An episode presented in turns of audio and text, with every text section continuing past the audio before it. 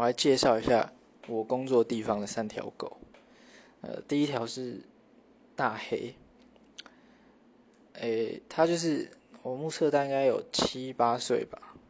就是一条壮年，然后真的也全身都肌肉壮壮的狗，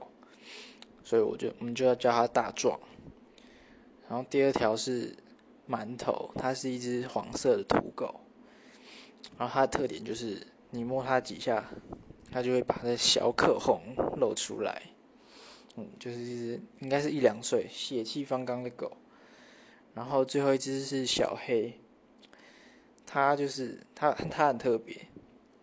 不知道是笨笨的还是怎样，它三条腿都被很就是被大车碾过，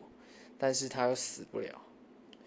诶，所以它有点像谢坤山这这种神明斗士，所以我们都叫它阿坤。